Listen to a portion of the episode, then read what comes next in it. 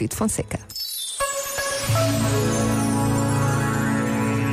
Que este tempo seja um tempo de tréguas, um tempo de cessar fogo nos nossos corações.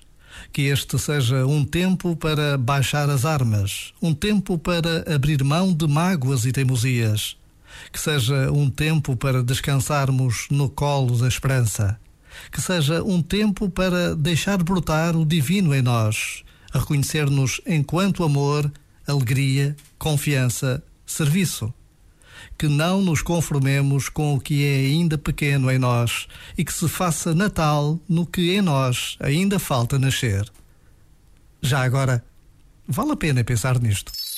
Este momento está disponível em podcast no site e na app.